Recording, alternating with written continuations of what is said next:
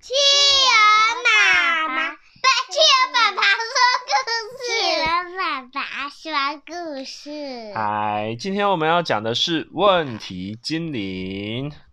好，是智茂图书出版，写给喜欢发现问题、解决问题的小朋友。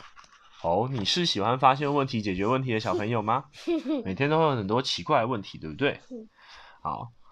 维维一天到晚想东想西，最喜欢发现问题，寻找答案了。什么问题也难不倒我。我知道青蛙不喜欢牛奶，也知道蜘蛛喜欢躲在哪里。维维希望自己快快长大，能够发现更多问题。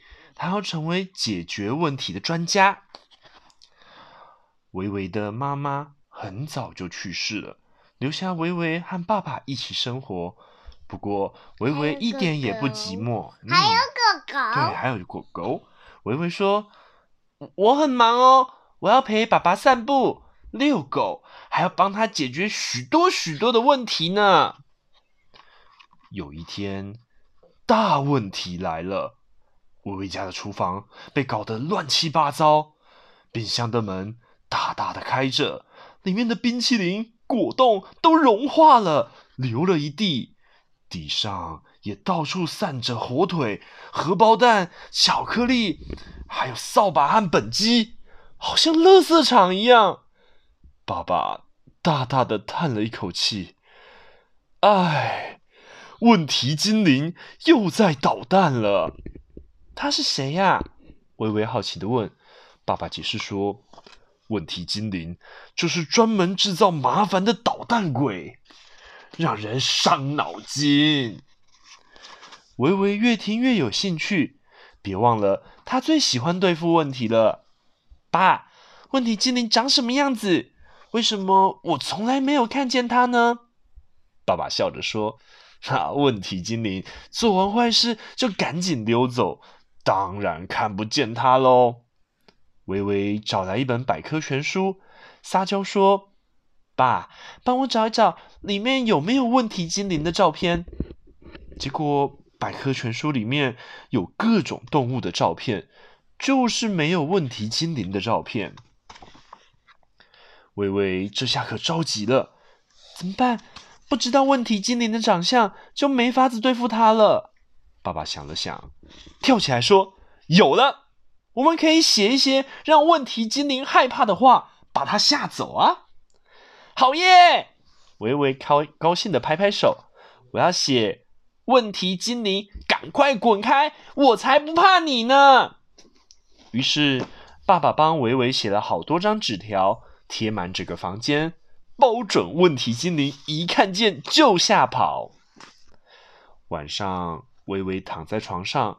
一直想象问题精灵的长相，我猜问题精灵的嘴巴一定很大很大很大很大，成天吃个不停，吃啊吃的，吃啊吃的。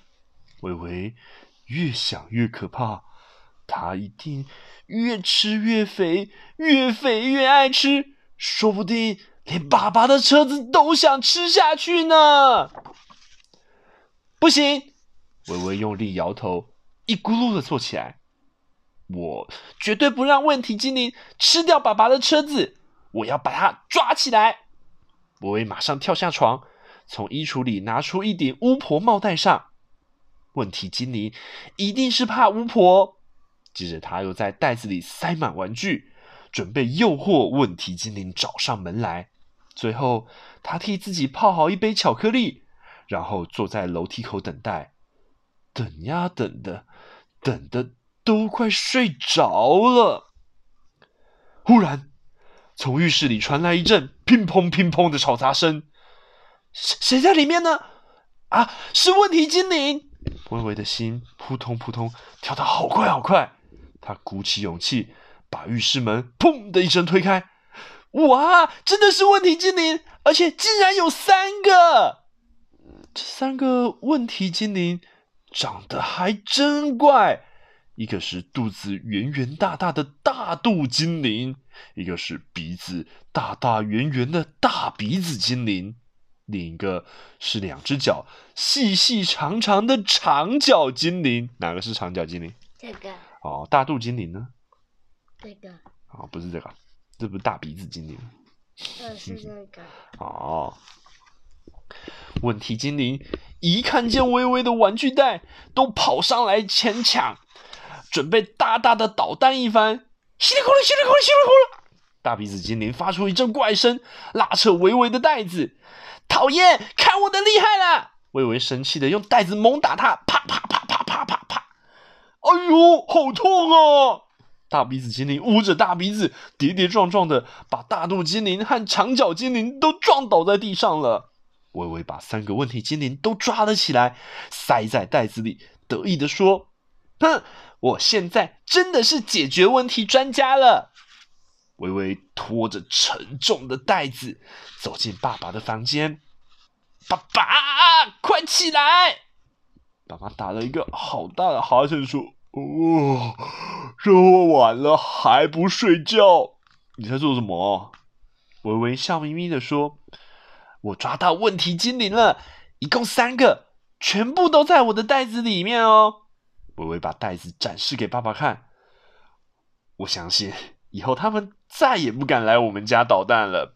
爸爸很高兴的爬起来说：“来，我们把问题精灵全部扔出窗外去。”微微把袋子朝下，啊！问题精灵全部滚了出来，掉到外面，再也没有出现过了。讲完了，好听吗？好听。好，帮我拍手，跟大家说晚安。喜欢这个故事吗？喜欢。喜欢。妈妈的手机。为什么不能？好。